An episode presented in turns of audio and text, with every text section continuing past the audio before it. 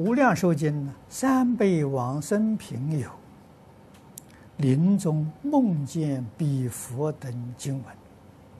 请问此境界如何诠释？如在梦中见阿弥陀佛，却不巧啊被家亲眷属叫醒，会不会错失了往生的机会？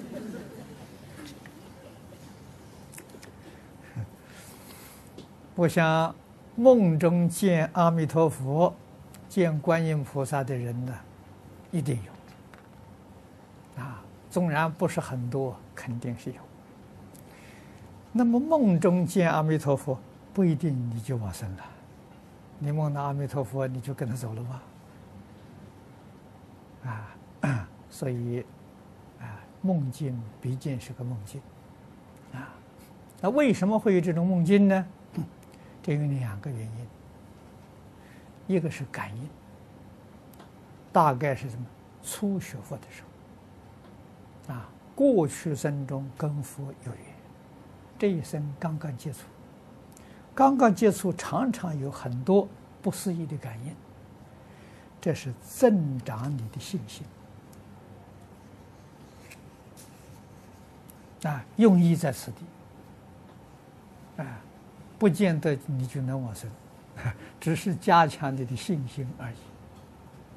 那另外一个原因呢，是你常常读经念佛了，这个念得很熟啊。中国人常说，日有所思，夜有所梦啊。你跟西方极乐世界熟了，所以也有这个感应，这都是好事情。啊，那么有这种境界，你自己知道就好了，不要跟人说。啊，不可以炫耀。你看，我都梦到见到佛了，你们都没有做到。啊，那你们的功夫不如我，这样就错了。啊，那就完全错了了。啊，那么这种境界呢，那肯定。是魔境界，不是佛境界。啊，世尊在《楞严经》里面讲得很清楚。啊，就见到佛了，到底是佛是魔？外面呢，不是佛也不是魔。佛跟魔在呢，是你在你心里头。你的心清净如法，你所见到的是佛；你的心不清净，啊。会让你生贡高我慢，那就是魔，肯定不是佛，啊，这个道理要懂。